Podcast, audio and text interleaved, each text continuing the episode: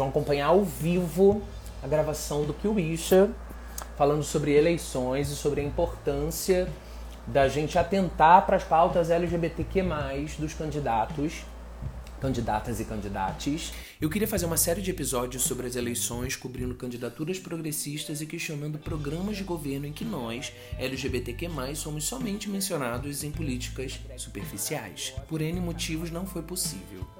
Sou um podcaster iniciante, ainda estou começando a escrever uma história. Algumas candidaturas para vereadores chegaram até a mim a partir do vídeo que eu postei nas redes sociais convidando candidatos às prefeituras para esse papo. Eu queria, em primeiro lugar, agradecer a esses candidatos que se dispuseram a dialogar. Em maioria, candidatos que tinham a pauta LGBTQ, como sua frente. Como eu não iria conseguir dar visibilidade a todos que se candidataram defendendo a nossa causa, e por serem candidaturas específicas, pensei que não agregaria tanto às campanhas. Sua comunicação em suas cidades já falam com as nossas questões. As candidaturas às prefeituras, essas sim, precisam abordar questões de maneira abrangente. Eu queria, de fato, provocar um debate sobre as causas LGBTQ+. Com um objetivo positivo, tá? Uma conversa sadia, bacana, mas indo na raiz das questões. Infelizmente não rolou.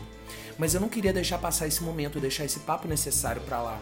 O que o bicho é um jovem podcast ainda, mas tem o seu alcance. E se uma só pessoa ouvir qualquer episódio e sair refletindo, pensando, questionando, então como comunicador, eu vou ter alcançado meu objetivo principal por aqui. Bom, a vida promove alguns encontros, né?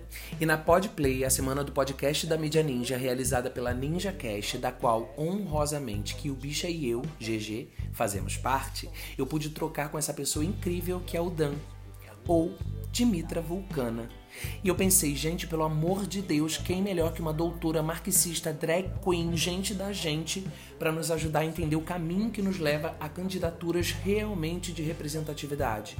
E ela, maravilhosa como sempre, topou de pronto. Bora ver no que deu esse tricô babado.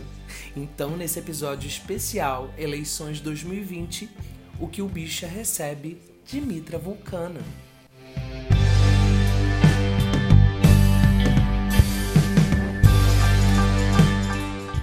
Olá, eu sou o GG e tá começando mais um Kill Bicha, sendo transmitido ao vivo numa live. Eu tô me sentindo muito importante porque isso aqui tá muito TV, tá muito, sabe? Só falta, só faltou mesmo uma estrutura pra gente receber ligações dos, dos, dos das pessoas que estão assistindo, mas realmente um dia a gente chega lá. E eu tô aqui com uma pessoa que eu respeito demais, que é Dimitra Vulcana, nossa doutora drag. Em primeiro lugar, Dimitra, muito obrigado por estar aqui nesse momento necessário, importante, pré-eleições, trocando essa ideia com a gente. Bem-vinda. Ei, gente, é um prazer estar aqui. Sobretudo o, o, o, tema, né, que acho que a gente vai conversar hoje, é um tema bem importante, bem necessário e que eu acho que é um tema que, inclusive, ele é um tema negligenciado. Então, é, esse convite, GG, ele caiu bem, ainda mais que domingo aí, né? Estamos aí à porta de, de, de ir lá nas urnas e talvez podemos estar fazendo escolhas erradas. Então, é um prazer Exatamente. estar aqui. Exatamente. Muito obrigado, Dimitra. Mas mais para o final a gente vai dar o teu serviço todo, teus, tuas redes, falar, quero que você fale muito do Doutora Drag no YouTube Mas para começar, eu queria te dizer, te fazer uma seguinte pergunta, já para a gente começar polemizando. Você acredita em voto útil? Hum, depende. Discorra para nós. É porque, na verdade, eu acho que as pessoas têm uma crença muito grande nas nossas instituições. Então, assim, muita gente acredita que a gente consegue resolver os nossos problemas sociais por meio das eleições. E bem, na minha perspectiva e de tudo que eu estudo, a resposta é que não. A gente consegue é, dar umas reformas né, nos nossos problemas, no nosso sistema, mas a, a, as eleições, a nossa política representativa, ela ainda nos limita em muitos fatores. Então, às vezes até um bom político, um político progressista, um político comunista, socialista, marxista, nem sempre ainda vai resolver os nossos problemas, que são as opressões estruturais, de classe, de raça, de gênero. Então, assim, às vezes o voto, o voto útil é o algo menos pior, né? E é interessante a gente pensar no, no, no voto útil, mas é, é interessante também a gente refletir qual é o contexto, qual é a situação. Então, não consigo responder nem sim nem não. Eu coloco um depende. Até porque muito, muitas das coisas mais profundas, elas são exatamente assim. Não são nem sim nem não, não são nem preto nem não branco. Não são dicotômicas, tudo. né? Exato. Eu te fiz essa pergunta de cara porque no Twitter a gente vê muitos debates em torno de candidaturas, especialmente a prefeito. Ah, fulano de tal é o único que consegue derrubar Cicrano no segundo turno. Então a gente tem que votar em fulano de tal, e aí não tem como fazer voto ideológico, tem que ser voto útil, porque eu, eu, eu acho isso muito complicado. É, se, por um lado, eu consigo compreender que é uma questão estratégica, a gente está combatendo aí todo um sistema opressor, toda uma extrema-direita é, que vem, sabe, enfim, é, dando voz a uma série de, de coisas feias que a gente sempre teve entre as pessoas. É, sempre, essas pessoas sempre existiram entre nós, mas elas estão se sentindo super à vontade para falar as atrocidades, para, sabe, uh, exercer sua discriminação, enfim, todo o seu ódio, seu rancor, sem vergonha e sem censura. Uhum. E, é, e aí eu consigo compreender que a gente precisa ter ali uma, uma estratégia. Ao mesmo tempo, eu acho muito complicado, é, num, num, num primeiro turno, né, via de regra, a gente se comporta assim. Primeiro turno eu voto naquilo que eu acredito, piamente, né, naquilo com, com, naquele ideal que eu me identifico. A gente vê o que acontece no segundo turno, e aí sim, no segundo turno eu vou votar no menos pior, ou se o meu candidato foi para o segundo turno, beleza, é nele que eu vou. Eu penso assim, mas de fato a gente está vivendo uma, um momento obscuro desde 2018, na verdade desde o golpe, né? Desde 2013, 2014, lá a gente vem vem percebendo ali uma ascensão perigosa do que, e, que culminou na eleição de Bolsonaro e essas eleições de 2022, de 2020, desculpa, elas vão dizer muito sobre o cenário que a gente vai construir para 2022. É, eu vi o seu vídeo, Dimitra, sobre as, as pautas LGBTQ+, as candidaturas que se dizem LGBT e da importância da gente contextualizar, é, analisar o histórico desses, desses políticos. É, eu queria que você falasse sobre isso, sobre um, um, pouco sobre o que você falou lá no teu vídeo e que, na verdade, é a essência desse nosso papo aqui. É, então, uma coisa que eu acho importante a gente pensar é o seguinte: nós estamos numa eleição que o fator identidade ele é um fator que está sendo muito valorizado. Até aí eu acho um avanço maravilhoso da gente pensar, olha, precisamos ter então uma, uma ocupação maior de mulheres é, no, no, legislativo, no executivo, precisamos ter uma ocupação maior de, de pessoas negras no legislativo, no executivo, de LGBTs. E aí eu acho interessante, só que chegamos num dilema moral, né? Porque a própria direita percebeu que isso também é interessante para poder trazer voto para o partido. Uhum. Então, uma coisa que me, me, me dá muito medo, na verdade, é de ver, por exemplo, que quando a gente traz, é, é, quando a gente vê que até a própria direita se apropriou de um discurso que é de esquerda, a gente está numa situação problemática. E o Rogério do... comentou aí no, nos comentários agora exatamente isso, do auxílio emergencial sendo utilizado é, para fins eleitorais, né, eleitoreiros. Inclusive, a gente viu ali no gráfico de popularidade do, do genocida isso aumentar, sendo que ele foi contra desde o início, depois ele só queria dar 200, né? Então, assim, é o que você está falando. Então, me aproveito ali de, de questões populistas para fazer o meu, o meu eleitorado ali.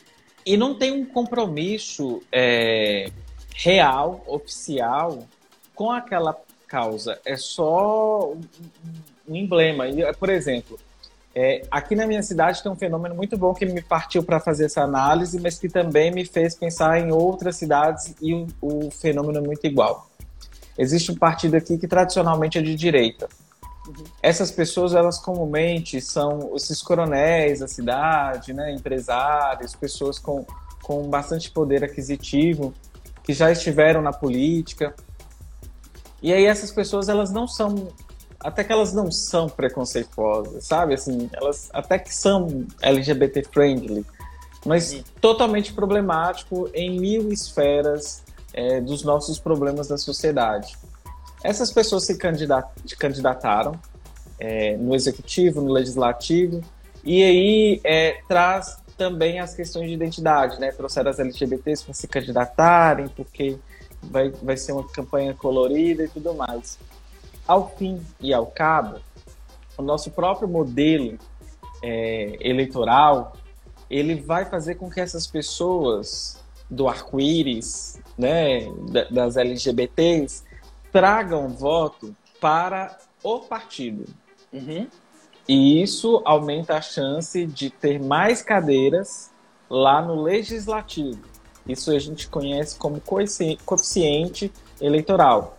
Então, isso é um fator que, ou seja, esse voto colorido, esse voto é, libertário, arco-íris e tudo mais, ele é um voto que vai trazer é, ele é um voto que vai trazer mais, mais, mais como se diz, mais votos para aquele, aquele partido, mas não vai de fato eleger essas pessoas LGBTs. Então, Ou é seja, um pro... é importante a gente pensar não só naquele candidato que a gente está votando, mas no projeto que ele representa. Afinal, um partido é ali uma, uma junção de pessoas que, que olham numa direção muito parecida, certo?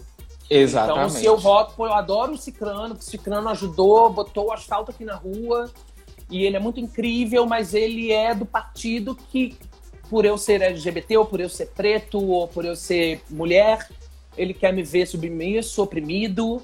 E aí, eu votando nesse cara que botou o asfalto aqui na rua, eu tô votando por toda um, um, uma ideologia que me oprime, que quer me ver pior onde eu estou ou pior ou, ou num lugar pior. Eu eu estava conversando com meu melhor amigo e ele não é daqui, ele é de Corumbá, no Mato Grosso do Sul. E ele falou, cara, minha mãe me perguntou em quem ela vota. E os dois caras que estão na frente lá, um é PSDB e o outro é PMDB. Eu falei, caramba, né? Temos ali um dilema. E aí ele foi me falando sobre. Ele falou: um cara é o vice do prefeito que morreu e o outro é, foi prefeito, era do PT, mas depois foi para o PMDB. Aí você começa a desenhar ali, né? O, o, que, que levou? Por quê? Ele saiu do PT quando? 2016? Ah, entendi. Não queria ficar queimado. Então, aí você olha para trás, olha a história do cara. E aí chega uma hora que é óbvio que eu preciso conhecer essa história política, é, mas eu preciso saber também. É, minha mãe sempre falou, né? Quem, quem quem com porco se mistura, farelos come. Então, é, quem é a galera que eu, que eu convido para minha festa? Com, com, qual galera que eu, que eu ando no recreio? Isso diz muito sobre mim. Sabe? É, eu acho que. Como é que eu faço isso, Dimitra? Como é que eu penso um, um, um, as pautas de um candidato com uh, a, a turma que ele anda? Ó, é, uma coisa que a gente que é importante a gente pensar é que a velha política ela tá aí e ela só precisa se reinventar. Então, uma coisa que eu acho muito é, é, simbólico para gente é que outsiders políticos eles apareceram aí falando que estarão fazendo novo, é um fenômeno muito emblemático essa questão dessa, dessa velha política se refazer com outsiders políticos, né? O Partido Novo, ele teve muito isso das pessoas é, trazerem uma ideia de que vai renovar, e a gente viu que não foi isso, né? Em Minas, por exemplo, o, o Zema foi eleito e a gente vê que a, a polícia continua é, fazendo a mesma coisa que fez antes, então desapropriando famílias, as questões é, do próprio preconceito estruturais que a gente tem nos problemas dentro da polícia Aquela promessa de que as pessoas com cargo, com indicação não iam ter salário, depois ele teve que voltar atrás, isso foi uma apagação de mico. Exato. Então, ou seja, todas as incoerências das velhas da velha política, ela continua lá. Então, uhum. a gente é, o que é o novo, e é engraçado que o partido né, chama novo, não tem nada de novo, é a velha política. Uhum. E aí, se a gente pensar também com as pautas LGBTs, no Brasil está acontecendo um fenômeno muito, muito emblemático para a gente pensar, que é um, um, jogo assim que parece muito tudo legal e moral, né? Mas não é. Então a gente tem que pensar a primeira questão, que é o seguinte: agentes privados não estão podendo tanto agir na, na política pública. Uhum. Isso a gente conhece, por exemplo, esse, esse a, a, esse amparo, né, aparelhamento, na verdade, do Estado. A gente conhece, por exemplo, a Odebrecht, a história que a gente tem da Lava Jato. Uhum. Mas eu acho que já, já se preparando para isso, a gente tem um outro fenômeno na sociedade que é o seguinte: nós temos figuras privadas, ou seja, nós temos o, o, o capital privado agindo e tomando decisões no âmbito público. Uhum. A educação no Brasil, a saúde no Brasil, são temas extremamente importantes, mas são temas também extremamente caros para o mercado. O que eu quero dizer com isso? Existe um, um mercado ali patente que eu estou falando de movimentar bilhões de reais no âmbito da saúde, na educação, que as tomadas de decisões que são feitas, se não pensar no público e no privado, vai ferrar a gente. Sim. E isso aconteceu na educação. Como aconteceu, Dimitri? Tem um, um, um, artigo, uma pesquisadora, ela chama Marina Velar, ela fala de Estado heterático. Não vou falar de nada em nível acadêmico aqui, é só para a gente entender mesmo uh, o preto no branco, né? Ou Sim. seja, as coisas, tornar as coisas aqui bem, bem é, pontuais para vocês entenderem o que, que eu vou explicar. A Marina Velar, ela trabalha com essa concepção chamada de Estado heterático. O que, que significa isso? Nós temos grandes é, fundações, empresas aí, que é, criam as suas empresas filantrópicas. Então, Sim. só para dar um exemplo, Fundação Itaú é uma delas, sabe? Fundação Roberto Marinho. Isso, ela, ela, elas são todas filantrópicas, bonitinhas e tudo mais. Quando foi feita a BNCC, por exemplo, que é a Base Nacional Comum Curricular, isso vai é, mudar completamente o que a gente entende por ensino médio, pelo ensino, na verdade. Uhum. A gente tem que. que é, é, lá fala que foi feito né, com, com participação é, popular, pessoas uhum. da organização civil. E aí a gente começa a entender quem são essas pessoas. São essas filantropias sabe? Uhum. E aí, o que, que é o estado heterárquico na, na, na, concepção e descrição da Marina? É quando a gente tem o interesse privado se mesclando ao interesse público, mas de forma legal, não é ilegal, não cometeram Sim. nenhuma ilegalidade. Se eles viram uma brecha no sistema, eles agem e, e, e dentro dessas brechas.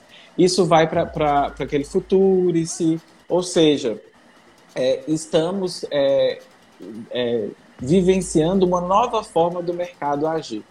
E essa nova forma também vai para essa outra esfera que é a pauta LGBT. E aí que a gente arremata o, o, a linha de raciocínio que eu quero trazer para vocês. Nós temos, por exemplo, aquela Fundação Renova. Fundação Renova forma lideranças políticas e tudo mais, tem cursos e, e por, aí, por aí vai. Uhum. Essa Fundação Renova, ela também está ligada, por exemplo, à figura da Tabata Amaral, que é feminista, Felipe Rigoni, que é PCD. E aí a gente vê que são jovens, é, super bem politizados, né? E, e, com boas ideias, inclusive. E com apelo junto a determinadas classes. É, por exemplo, a Tabata, ela, ela viralizou aquela fala dela quando ela, ela encarou um ministro bolsonarista Sim. da educação. Sim. E que bom, né? A gente precisa Sim, de pessoas assim. Imagina, claro. Só que Porém, o que, que, vem junto? Né? O que, que vem junto? Teve a reforma da Previdência. E ela votou a favor. O Felipe votou a favor. Oito das nove pessoas que fizeram o, o curso do Renova votaram a favor. E aí, é... quem não votou foi a Joênia. A Joênia é uma indígena e o compromisso dela e a formação dela é com os povos originários. Ela colocou isso e deixou isso muito claro. Então a gente fica pensando, olha, então aqui tem alguma coisa. E aí é, tem um dossiê na Carta Capital que conta hum. desses oito, desses nove deputados que votaram a favor da reforma da Previdência e uhum. começa também a trazer para a gente pensar, né? O que é a Fundação Lema, Fundação Estudar, é, Movimento Acredito, e aí a gente começa a, a ver que são figuras que vão se, se colocando na, na, política, e agora na, na política municipal, nas eleições municipal, eu já comece, a gente começa a ver isso, né? Na minha cidade, por exemplo, existem candidatos saindo em partido é, historicamente bem de direita, mas com esse selo é, do Renova uhum. para renovar a política brasileira. Só que, na verdade, não só não vai renovar, porque se ainda não ganhar e não ocupar aquela cadeira, vai trazer votos para que a velha política continue ocupando essas cadeiras. Então, o que eu estou vendo é um movimento agora que está acontecendo em nível municipal e essas figuras mais proeminentes elas vão nos dar trabalho em nível estadual e federal, porque quando tiver uma reforma da Previdência para piorar mais do que tem, ou trabalhista para piorar mais do que tem, ou igual teve o teto de gastos. Tributário que também está tá em pauta. É, é... Dimitra, me explica, explica para a galera que está ouvindo, que está vendo a gente, que está ouvindo, como é que funciona essa, essa questão da, da legenda puxar candidatos, uh, mesmo não sendo o candidato exatamente que você votou, ou não só ele. É, eu vou explicar assim só por alto para a galera entender, mas basicamente, é, digamos assim, ó, se um partido obteve, sei lá, eu vou fazer os números da minha cabeça aqui, mas se ele obteve mil votos, ele vai ocupar uma cadeira proporcional a todos os votos que tiveram. Aí, quanto mais votos o partido tiver, mais chances e mais cadeiras ele vai ocupar ali no legislativo. Então, qual que é o, assim, o meu receio? É a gente ter essas figuras LGBTs que tem um número bom de votos, mas não Sim. suficiente para entrar no partido, porque o da velha política ainda tem mais votos.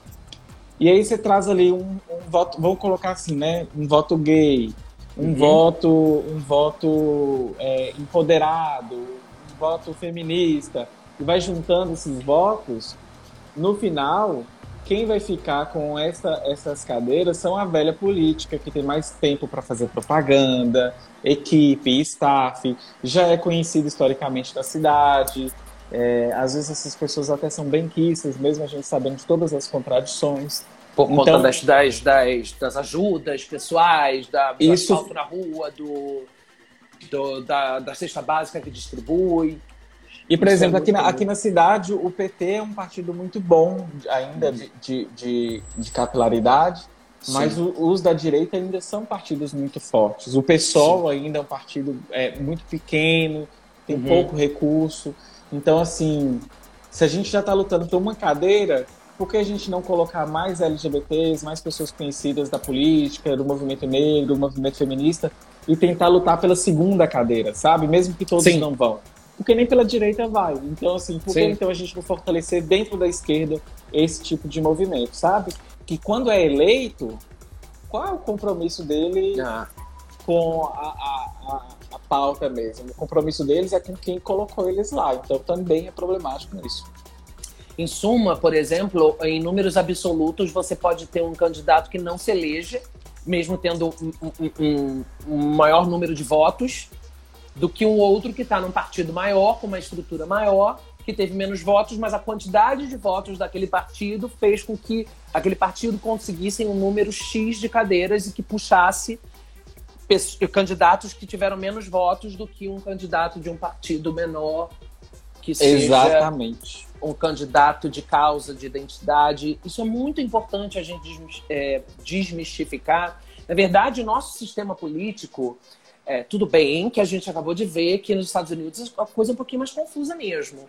Mas o nosso sistema, ele é ainda muito confuso. Eu vi, ontem teve um debate muito interessante no Twitter, que, que, eu, que eu participei, e uma, uma menina lá que eu sigo, que eu acho ela, ela maravilhosa, Luciana Florencio ela falou o seguinte: é, vocês percebem aí pelo, pelos gráficos de popularidade do, do presidente que ele tem uma aprovação alta entre as classes mais baixas.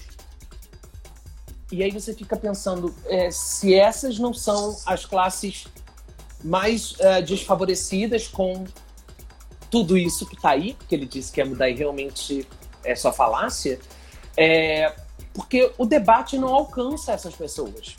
A gente não consegue falar, a gente fica muito se degladiando entre a gente, né? Quem, quem tem mais teoria do que o outro, quem é mais catedrático que o outro, é, quem tem mais títulos que o outro, quem tem mais lugar de fala, e a gente não está se preocupando em alcançar as pessoas que não estão no Twitter, não estão nas redes sociais, porque pega duas horas de ônibus para ir, duas horas para voltar do trabalho, que não tem esse tempo. Né, que são as pessoas dessas classes mais desfavorecidas. A, é, é, a gente, como é que eu incluo essas pessoas no, no bate-papo? É, primeira coisa que eu acho que a gente tem que pensar é o seguinte: é, esse debate tuítico, né? É, um amigo meu chama isso de fato tuítico. Acontece lá, lá fica. E não tem uma, uma, reverberação na materialidade da vida mesmo. Sim. Mas, é assim, para a gente formar um militante, e eu falo militante mesmo, que age coletivamente, dentro de um coletivo, e não um ativista, nada que a, a internet banalizou ou vulgarizou mesmo, uhum. é demanda tempo Sim. e demanda uma energia muito grande. Por que, que eu estou falando isso? É muito fácil a gente espalhar notícias ruins, fake news, notícias totalmente é, controvérsias, do que é, criar a boa informação. Criar a boa e disseminar essa boa informação é muito mais trabalhoso é, pensando em energia demandada. Perfeito. A esquerda radical que está ali no Twitter, que está que tá ali é, talvez disputando espaços ideológicos, ela tem consciência e ela age para além desse fato tweet. Então, o que, que eu estou dizendo? É, eu sou da esquerda radical eu sou do PSOL, mas eu também sou do coletivo Subverta. O nosso projeto de sociedade que a gente quer construir, ele é, é a, enraizado nas lutas de nosso tempo. Uhum. Então, eu, eu, estou conversando ali talvez com as pessoas da internet, ali é só um movimento de propaganda e tudo mais, mas o nosso trabalho é conhecer, por exemplo, é igual está acontecendo no Distrito Federal, está tendo a luta lá dos camelôs o Subverta está colando com, com essas pessoas, que são, são trabalhadores e trabalhadoras. É, tem um movimento da, das florestas agroecológicas que está colando com o, o, trabalhador do campo e conectando o trabalhador do campo ao consumidor da cidade. E aí a gente vai vendo que esses movimentos eles estão criando essa, essa ponte sem ser paternalistas, porque é, eu acredito que a forma de ver, por exemplo, quando a gente fala, ah, essas pessoas não estão dentro desse debate, é porque, na verdade, a forma como ele também é feita não inclui. Sim. E, e essas pessoas têm uma consciência de classe maravilhosa que a classe média não tem. Inclusive, a classe média tem mais para aprender com eles do que com, com, do que com o pessoal que está no campo, nas periferias. Então, dito isso, para a gente fazer isso, a gente gasta muita energia. Em Minas, por exemplo, a gente, sei lá, tá lá na região de BH, 30, 30 militantes. E o, a energia que tem para poder é, se acoplar com as lutas de nosso tempo e se acoplar sem interesse, por exemplo, as eleições vão passar. Sim. Em, no, no, em dezembro, a gente vai ter que ter tarefa militante, por exemplo, estava tava, tava se discutindo a pele dos carroceiros, né?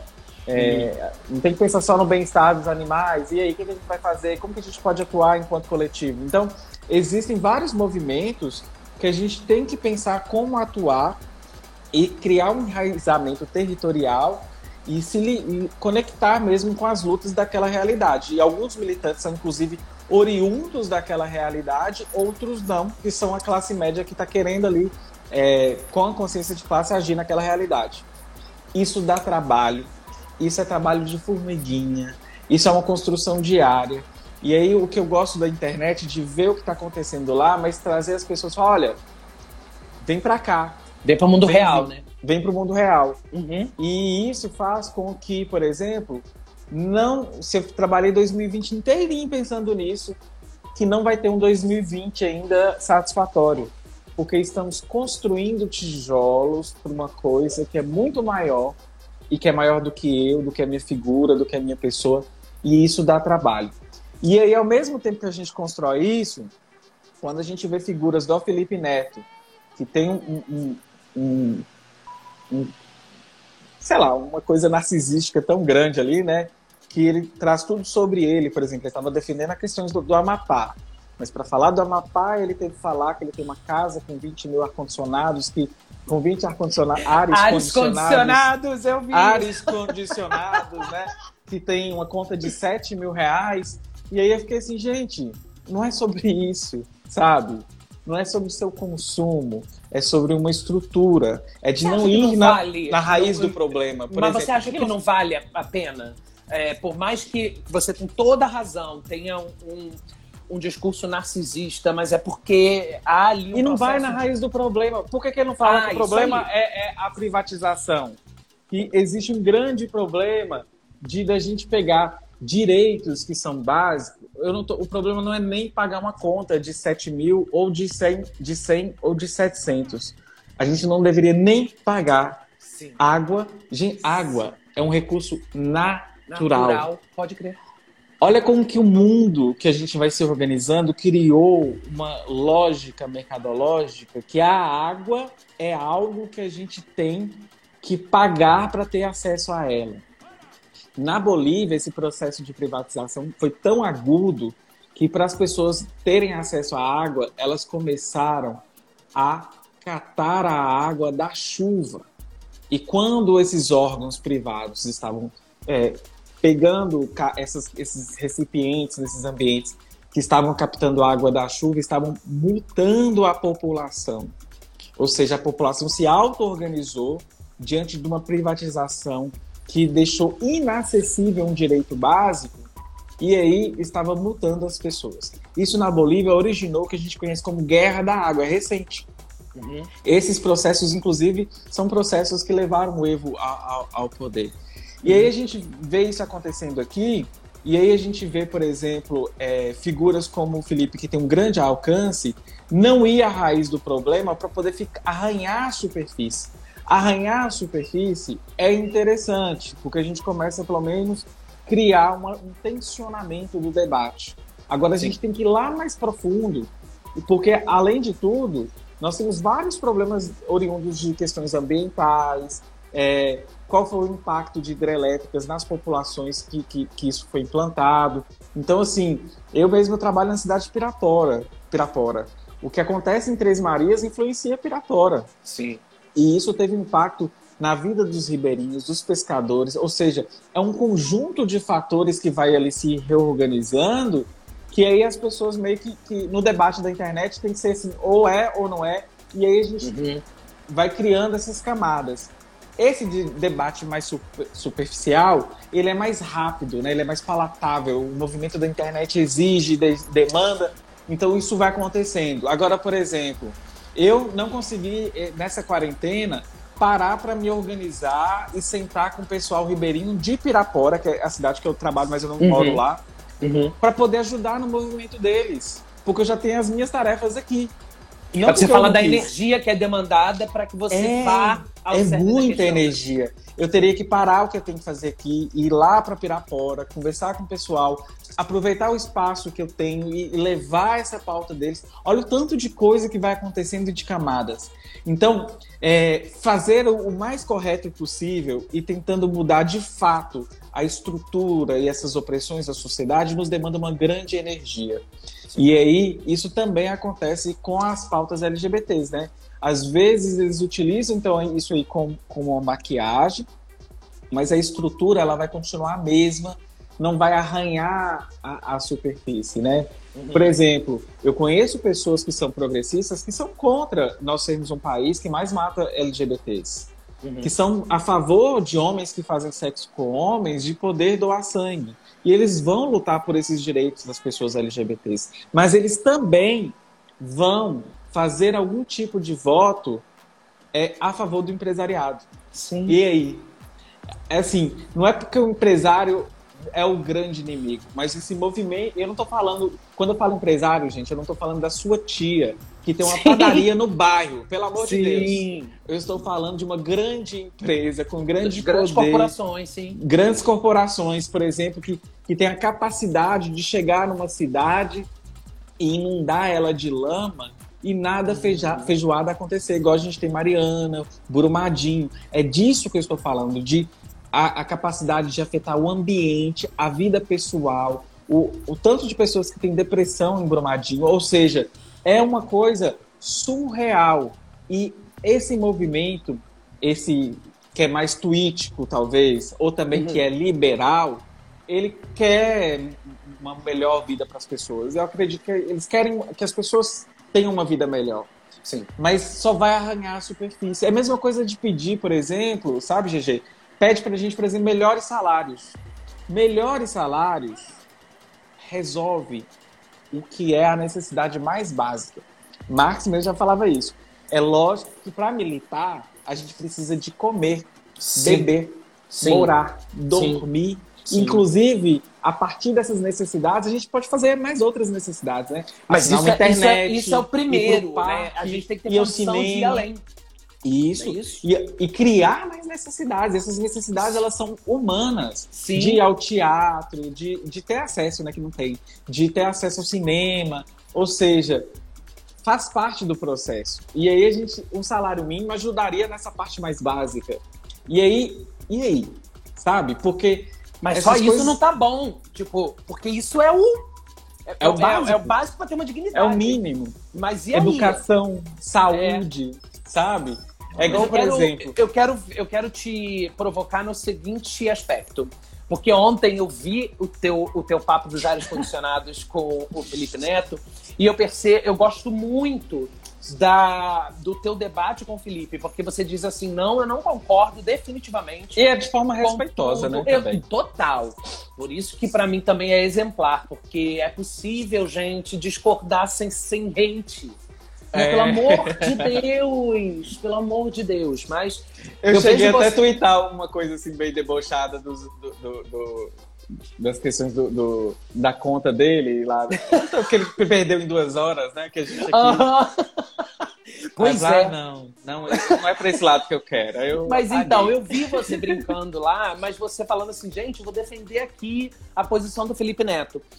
Eu acho que é, a gente, o que você falou é, é muito, é muito, é brilhante sobre a importância da gente ir à realidade das pessoas, especialmente é, fazer o debate chegar nelas. Na verdade, não é, é dar a internet é, para pra, as pessoas, não necessariamente, é, porque elas uhum. não vão, elas não reconhecem isso aqui como uma ferramenta de debate. Né? A gente está falando da galera que leva duas horas para ir, duas horas para voltar no ônibus lotado e que ainda tem que fazer faxina quando chega em casa, enfim. A vida real, real, real é, quando você é, é, se insere na realidade dessas pessoas para agir, né, para atuar ali ativamente, sim, você está é, é, aquela palavra do, das, é, aquela parada das palavras e do exemplo, né? Que nada é mais poderoso do que o exemplo. Mas uh, você não acha que a gente ter um, um percentual alto de aprovação é, em classes mais baixas, de aprovação desse governo em classes mais baixas, ainda significa as grandes corporações de mídia alcançando essas pessoas, enquanto esse debate que é tuítico, mas que acontece em algum nível, é, não chega neles. Então, assim, eu tenho uma grande mídia ainda alcançando, ainda doutrinando né? Porque eles falam que nós somos os doutrinadores, mas são eles que efetivamente doutrinam, porque eles detêm os meios é, eles ainda alcançando. Então, assim, se eu não consigo, por uma questão de ter, tenho pouca gente para atuar e que demanda muita energia para ir ativamente dentro dessa realidade, é, levar meios acessíveis de comunicação para essas pessoas é, não é ali uma medida paliativa. Eu, eu buscar incluir digitalmente é uma pergunta mesmo, é, é, é, um, é uma provocação, mas é um questionamento. Porque eu também acredito que nada é mais poderoso do que você entrar na realidade para transformar ela.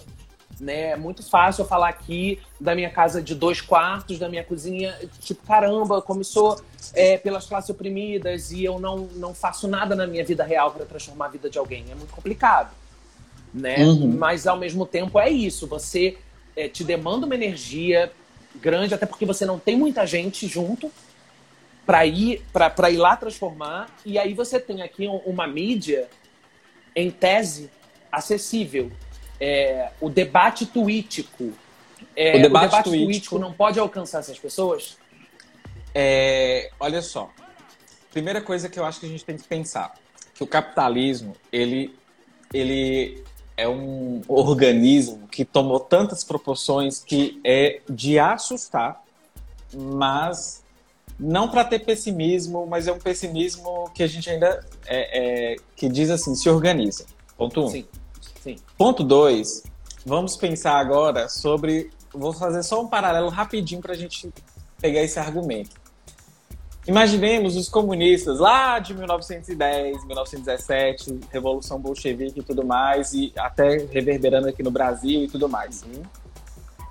É, a, o grande aparato é, ideológico e midiático que a gente tinha poderiam ser os jornais impressos, né? Uhum. E aí, os camaradas poderiam, podiam também imprimir os jornais. Sim. E aí a gente conseguia disputar as narrativas, né? Pregava lambes e tudo mais. Nasce o rádio. Aí nascem as rádios, rádios clandestinas. Uhum. Nasce a televisão, o cinema. Uhum. E aí o trem começa a ficar feio, né? Porque aí a gente passa para Segunda Guerra Mundial, Guerra Fria. E aí a gente pensa o tanto de subjetividades que, nos, que são criadas na gente no, no que a gente consome. Perfeito. E, e, quantas vezes, né? Assim, eu, eu adoro, por exemplo, assistir Marvel, né? Qualquer filme, série.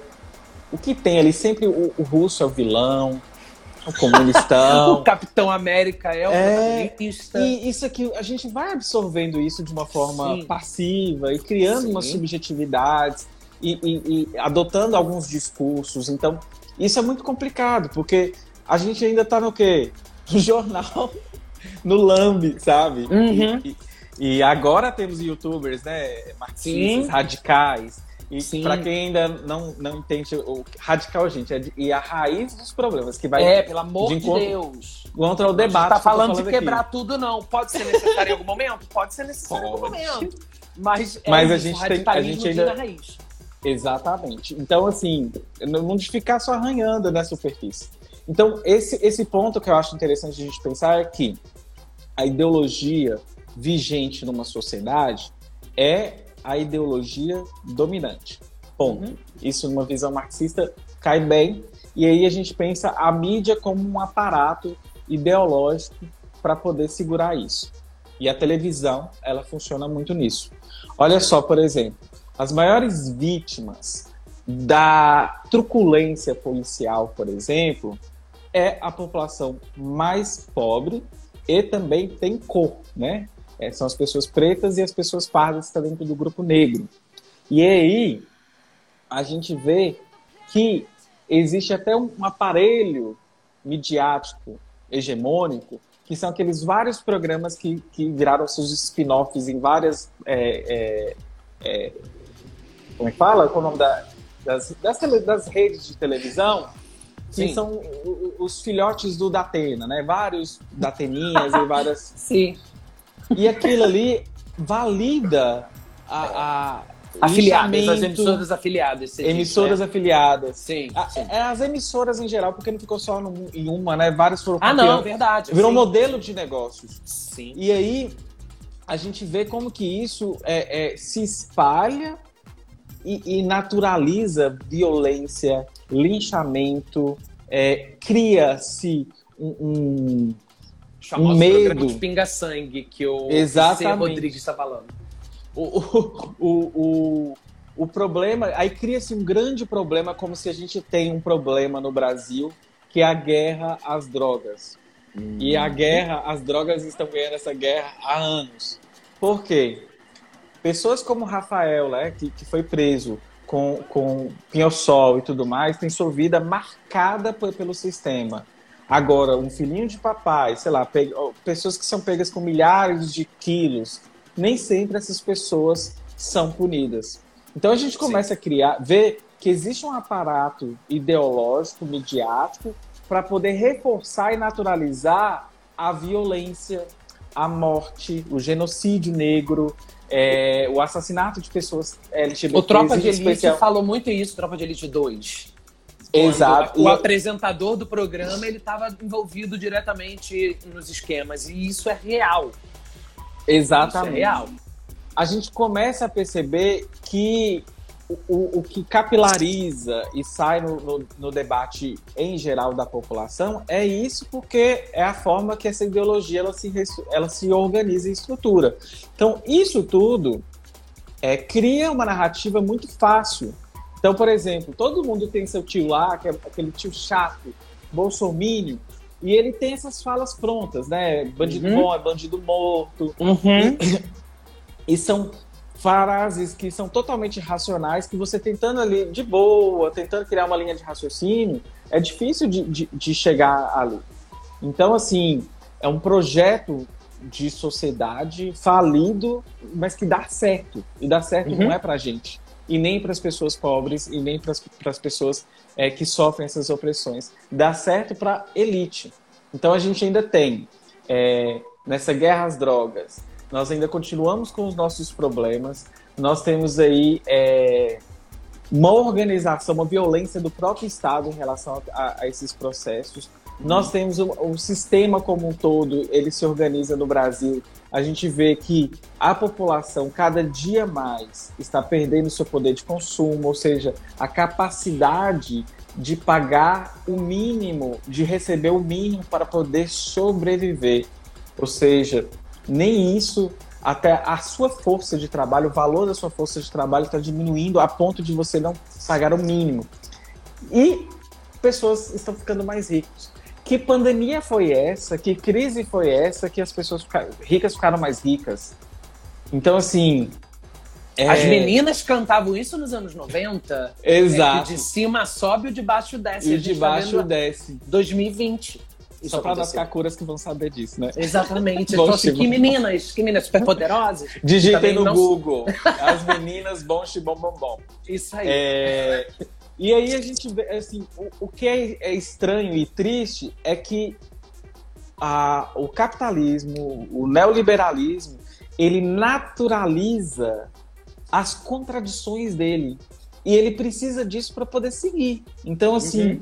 naturaliza a morte, o genocídio, a pandemia, todo mundo ficou um pouco abalado é, psicologicamente no início. Eu mesmo seguindo no isolamento, a gente começa agora a ter. É, parece que gente, os números vão fazendo parte da nossa vida, a gente naturaliza e banaliza a morte. É muito triste pensar nisso, sabe? Claro que sim. E aí, é, é, as eleições é só mais um processo que a gente tem que vai pegar né, essa, essa, essa hipocrisia do sistema todo, essas contradições todas, é, chancelar nas figuras, que podem ser as velhas figuras ou as novas, que vão ter me as mesmas práticas e vão utilizar aí bandeiras que são mega importantes, históricas, como a pauta LGBT, para poder instrumentalizar e seguir o curso desse projeto.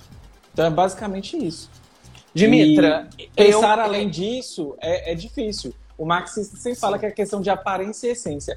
As coisas aparecem como determinadas coisas, mas as essências por trás são complicadas.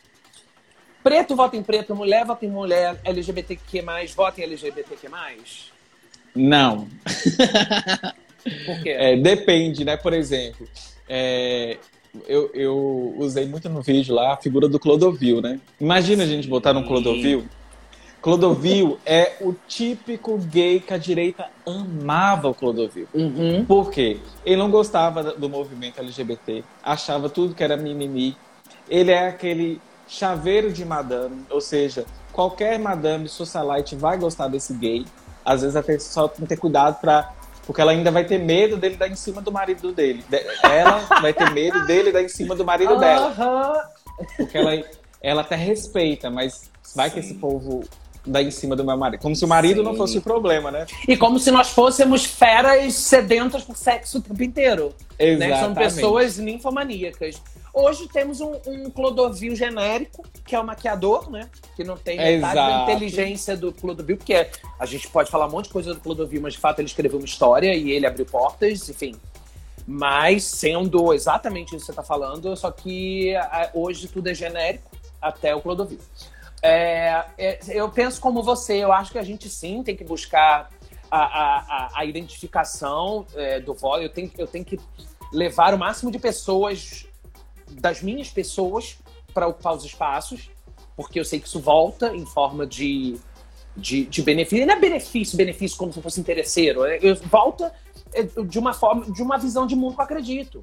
Uh, eu, LGBTQ, não sei nada, não acompanho política, mas ouvi de repente o que o bicho ali passando no, no, meu, uh, no meu distribuidor, na, na, minha plataforma de áudio, resolvi ouvir e é, estou ouvindo aqui esse bate-papo o que eu, que não acompanho política, preciso fazer para domingo dar um voto mais assertivo, o mais assertivo possível. Então, é, eu vi que alguém comentou aí que o voto vai ser para uma mulher preta, feminista, assistente social. Provavelmente deve ser um voto muito bom.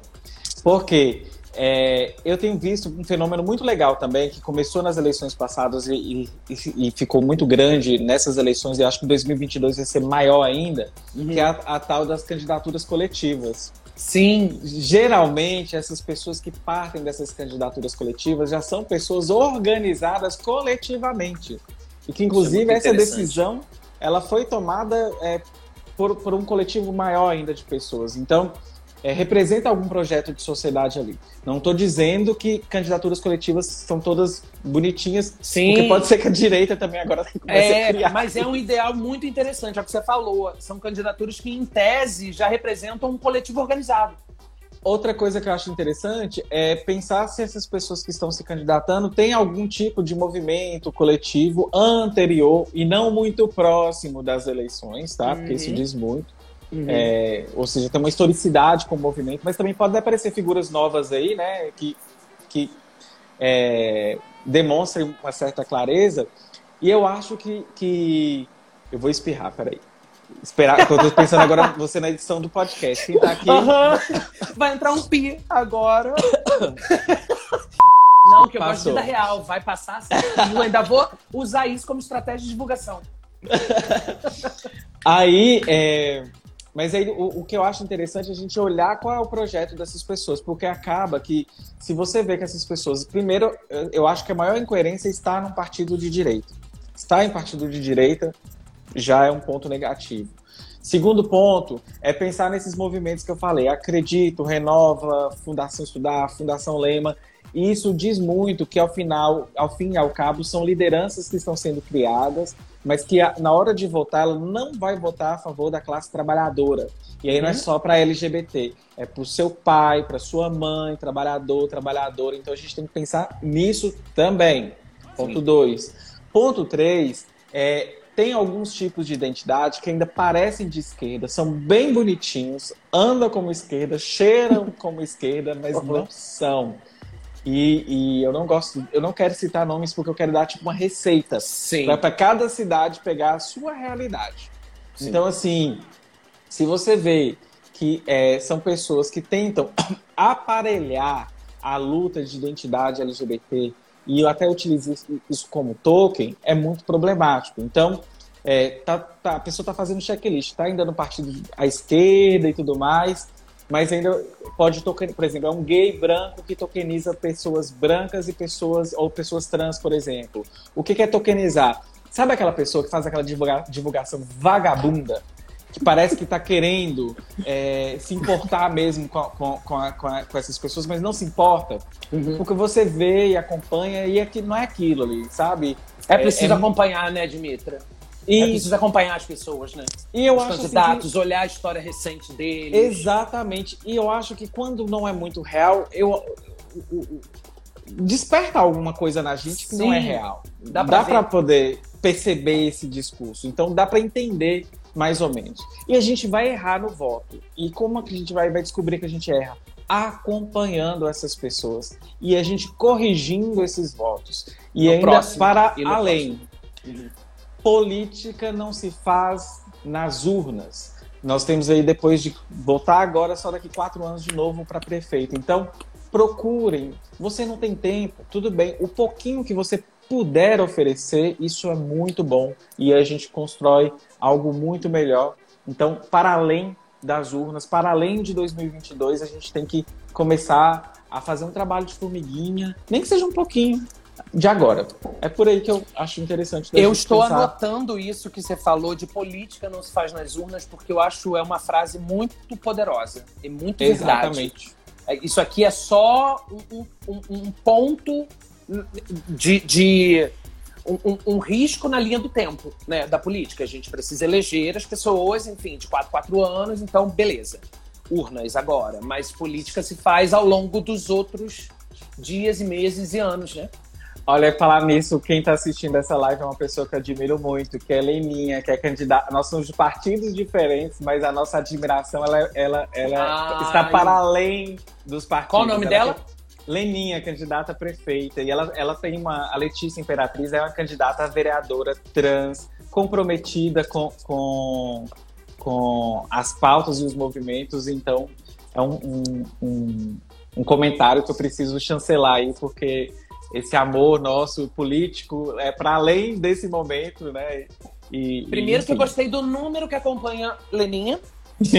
Tá, mas eu que eu quero. Olha que lindo isso, que importante. Eu espero muito que um dia, eu espero estar vivo para ver a gente chegar nesse lugar, né? Deputada é... estadual aqui em Minas, ela, ela é maravilhosa e faz um trabalho. Então, e assim, é, eu não preciso estar no mesmo lugar que você, gostar exatamente da mesma comida que você, para partilhar contigo uma visão de mundo para todo mundo. Sabe? É, que bom que a gente é diferente, que bom que a gente tem vivências diferentes, que bom que a gente veio de lugares diferentes e viu coisas diferentes. Porque e são projetos pode... parecidos na, na, da sociedade, talvez instrumentalizados de forma diferente. Exato. A gente anda, é igual eu falo, a gente está nesse quesito aí, por exemplo, a gente está do mesmo lado das trincheiras. Sim. E aí é, é, é, uma pena que esse sistema coloca a gente para competir entre a gente, Exato. né? Exato. Competir o voto de esquerda. A Exato. gente poderia, na verdade, ter um único projeto de as esquerdas serem mais é, dominantes, hegemônicas, para a gente poder ter mais cadeiras de esquerda. Mas, enfim, a gente vai construindo uma, uma cidade melhor e aí cada cidade pega a, as suas particularidades. Dimitra, estamos indo para o final do nosso programa e eu quero que você dê o teu serviço aqui, onde é que a gente te encontra, em todos os lugares e o que você faz na Doutora Drag, é muito importante você falar. Enfim, gente, olha, quem vai me acompanhar aí, eu sou uma drag queen, professora, é, faço um trabalho de divulgação no YouTube, mas de criar é, bases para as pessoas começarem a perceber política para além disso, né? numa visão marxista, comunista, de um projeto de sociedade que, é, é, é, que a gente quer construir. E eu sempre friso que o que a gente faz na internet é só a ponta de um iceberg, porque o melhor a gente faz é offline e dá trabalho com borra. E se você se sente tocado, aprende o que alguma coisa acha interessante, é, venha e se organize coletivamente, no, no, não necessariamente no meu coletivo, né? em qualquer um, para a gente poder criar uma sociedade melhor. O neoliberalismo deixou a gente tão individualista, tão meritocrático, que a gente esquece que a criação de um mundo ela é coletiva. E aí a gente acha, todo mundo entrou nessa lógica que inclusive faz a gente ser assim, né? É muito corrida, às vezes, você falou, a gente fica duas horas no metrô para ir, duas horas para voltar. Aqui no interior é até melhor para isso. Sim. Então faz com que a gente é, crie um foco só de resolver a nossa vida e na verdade a gente pode trabalhar coletivamente. É mais gostoso, é difícil porque às vezes tem contradições, tem que ter debate, tem que ter DR, então, mas é muito bom. É isso. Quais são os seus arrobas, seus canais? Dimitra Vulcana em todas as redes, canal Doutora Drag e podcast chamado Hora Queer. Então vocês vão gostar aí, que é um, um projeto coletivo também, o Hora Queer. Eu ouço a Hora Queer e eu amo, então ouçam. Se você gosta do que o bicho, você vai amar o Hora Queer. E em breve temos novidades, né? Teremos novidades! vem aí. Será que vem aí? Vem aí. É, é sobre é muito menos sobre debater, ainda que seja necessário, né? Mas é sobre agir. E com isso a gente encerra essa participação mega honrosa para mim. Nossa, tô joguei o nível lá pra cima. Ah, que o bicho é bagaceira. Não é mais bagaça só, não. A gente tem bagaça, mas a gente tem doutora drag. Então, Dimitra, muito obrigado pela tua participação, pela tua disponibilidade, pelo teu tempo e pelo seu amor, que a gente já se ama aqui fora. Ah, da, adoro, da- gente. porque a gente é louca igual, a gente é maluca e as malucas se entendem aqui. Joguei Exato. assim na cara aqui, tá foda. E pra piorar, o, o celular dos dois tá descarregando, mas o meu vai Exatamente, vamos morrer. Meu amor, um beijo, muito obrigado. E para vocês que estão nos vendo e nos ouvindo, obrigado por terem vindo até aqui. Um beijo. Ouçam que o bicha. Sim. Tchau, tchau. Tchau, meu amor. E não anule seu voto. Vote com consciência. Até semana que vem.